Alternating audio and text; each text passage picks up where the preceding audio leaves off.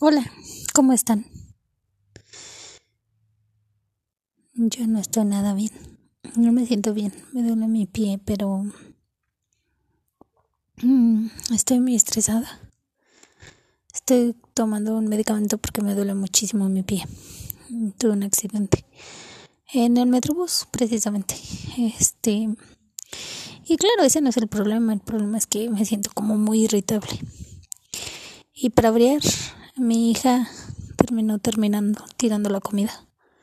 La comida que precisamente había comprado para comer entre todas, que lo había pedido. ¿Cómo son estas cosas? En ese momento dices, no puedo hacer nada más, no puedo comprar otra comida, no tengo a nadie más y al final no sé qué hacer.